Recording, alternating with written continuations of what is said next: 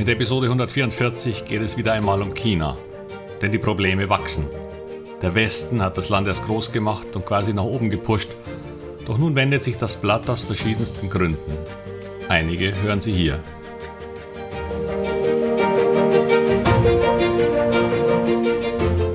Herzlich willkommen, moin und Servus beim Podcast Aktien verstehen und erfolgreich nutzen. Mein Name ist Wilhelm Scholze. In diesem Podcast erfahren Sie, wie Sie das Instrument Aktie für Ihre Geldanlagen richtig einsetzen und dabei den Großteil der Profis hinter sich lassen können. Wie Sie teure Fehler vermeiden und am Wachstum der innovativsten Firmen der Welt partizipieren. Tipps gibt's viele. Hier geht's ums Know-how. China. Ich habe bereits in der Episode 25 vor fast eineinhalb Jahren schon vor Investments in China abgeraten. Das hatte damals viel damit zu tun, dass chinesische Unternehmen und ihre Bilanzen doch recht undurchsichtig sind, um es mal vorsichtig auszudrücken. Im Grunde werden selbst bei den großen staatlichen Unternehmen die Zahlen, die veröffentlicht werden sollen, vorgegeben. Oder die Manager trauen sich nicht, die echten Zahlen zu nennen, sofern sie von den Vorgaben der Führung in Peking abweichen.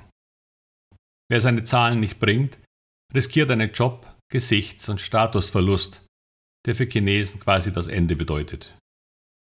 Darf man, wenn der Druck so unendlich hoch ist und es gleichzeitig keine alternativen Jobmöglichkeiten wie im Westen bei einer anderen Firma gibt, überhaupt jemals enttäuschen? Wie echt sind die Zahlen dann, die der Führung vermeldet werden?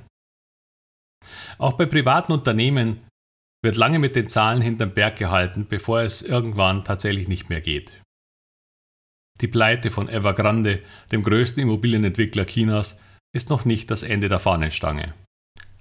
Andere stehen schon an, das gleiche Schicksal zu erleiden. Gerade ereilt das Problem Country Garden, einen weiteren Immobilienriesen.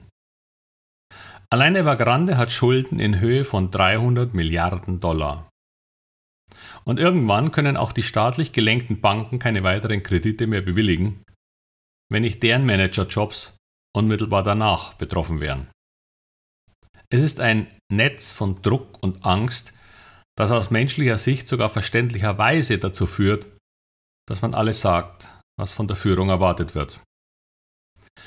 Manager oder Gründer, die aufbegehrten, weil sie einmal die Chance hatten, das aufkommende Wirtschaftswunder mit voranzutreiben, und sich damit für unantastbar hielten, wurden schnell eines Besseren belehrt. Oder hören Sie noch viel von Jack Ma von Alibaba. Und er war nur einer der Elitegründer, der mundtot gemacht wurde und zurückgetreten ist. Doch wenn man die wirtschaftlichen Brains nicht gewähren lässt und wieder zurückfällt in die sozialistischen Zeiten und Planwirtschaft, dann wird auch China aufpassen müssen, seinen Status nicht wieder zu verlieren. Denn noch kaufen und verkaufen wir einen Großteil unserer Produkte im Reich der Mitte. Doch China selbst möchte die Führungsrolle nicht nur politisch, militärisch und wirtschaftlich übernehmen, sondern auch autarker werden. Bei Chinese als Gegenstück zu Make America Great Again. Dieser Anspruch Chinas als Weltmacht eine Führungsrolle zu übernehmen, macht den westlichen Führern zu Recht Angst. Denn wer möchte am Ende einem autokratischen Staat unterliegen? In der Macht Chinas, uns von vielen elektronischen Komponenten und wichtigen Rohstoffen wie seltenen Erden abzuschneiden, erkennt man die westliche Abhängigkeit. Wir wollen das nicht mehr. Zu groß, das Risiko. Nur wenn wir anfangen, wieder selbst überlebenswichtige Industrien aufzubauen, können wir eine schnelle Übernahme verhindern. Dies führt allerdings zu einer sich abschwächenden Nachfrage des Westens, was so langsam in abnehmenden Geldströmen im Reich der Mitte ankommt. Es sind genau diese unendlichen Geldströme von West nach Ost, die den Aufschwung Chinas erst ermöglicht haben.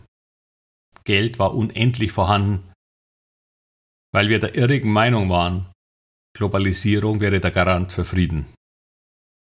Wie wir uns getäuscht haben. So wie uns Putin sehr schnell den Hahn bei Öl und Gas abgedreht hat, so schnell könnte China uns von den wichtigen Chips und damit dem wichtigsten Produkt überhaupt abschneiden. Noch werden alle versuchen, den totalen Wirtschaftskrieg zu vermeiden, weil die Schmerzen auf allen Seiten zu groß wären. Aber der Gedanke an solche Szenarien verankert sich langsam in den Köpfen der Welt. Da China jedoch auf einen nicht versiegenden Geldstrom in Form von Dollars und Euros baute, könnte dies nun langsam zum Problem werden. Denn darauf vertrauend, die Welt bald finanziell zu beherrschen, führte zu einem Bauboom und Spekulationen ohne Ende. Trabantenstädte entstanden erst auf dem Reißbrett und dann völlig leerstehend mit Millionen von Wohnungen in Realität. Der rigide Umgang mit Corona hat dann sein Übriges getan, um die Wirtschaft in Mitleidenschaft zu ziehen, und China kann sich noch immer nicht aus den Folgen lösen. Dies und die sich auch im Westen verschlechternde Konjunktur lassen den Geldstrom zwar nicht versiegen, aber doch deutlich verringern. Und so sprach vor kurzem Joe Biden, der amerikanische Präsident, von der tickenden Zeitbombe China. Aufgrund der aktuellen Konjunkturschwächen in den westlichen Ländern sinkt die Nachfrage zusätzlich natürlich sehr deutlich. Im Juli sanken die Exporte Chinas um 14,5 Prozent. Und doch soll es weiter ein hohes Wirtschaftswachstum von 5 Prozent geben? Dann müsste der Inlandskonsum und die Investitionen geradezu explodieren.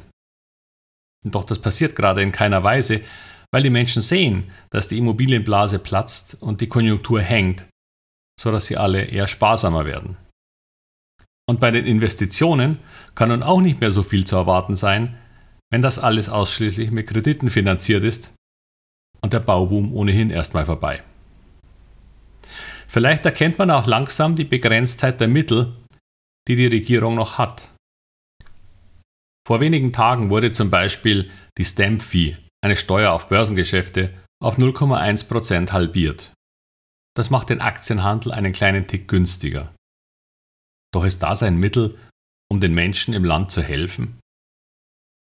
Die Jugendarbeitslosigkeit der unter 25-Jährigen stieg gerade auf über 20 Prozent, weil es keine Jobs mehr gibt. Der Arbeitsmarkt ist voll mit an der Uni ausgebildeten Masterclass-Absolventen.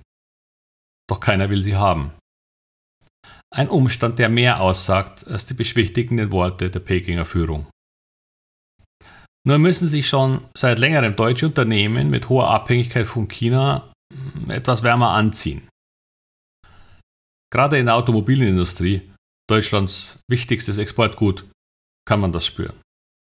Und hier wohl besonders betroffen ist Volkswagen, deren China-Anteil am Gesamtumsatz knapp unter 40 Prozent liegt.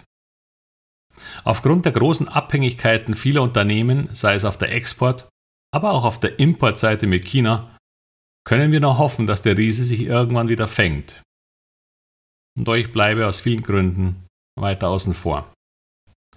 Sei es die Berechenbarkeit von Eingriffen ins Geschäftsmodell, wie beim E-Learning geschehen, oder beim zeitweisen Verschwinden von Führungspersönlichkeiten. Wir haben völlig undurchsichtige Bilanzen und Finanzen. Jederzeit mögliche Export- oder Importverbote, stetig steigende Fortbehalte der westlichen Welt gegenüber dieser Wirtschaftsmacht oder die Verschuldungssituation an und für sich. Eine Menge Risiken. China wird nicht untergehen, aber man müsste jedes Engagement als eine Art Wette mit begrenzten Einsätzen ansehen. Doch das ist weniger investieren als spielen und kommt daher für die meisten nicht in Frage, wenn sie die Risiken beim Investieren im Griff behalten wollen. Wenn Ihnen diese Episode gefallen hat, dann teilen Sie sie gerne. Es würde mich freuen. Und damit wünsche ich Ihnen alles Gute und viel Erfolg bei all Ihren Investments. Ihr Wilhelm Scholze. Música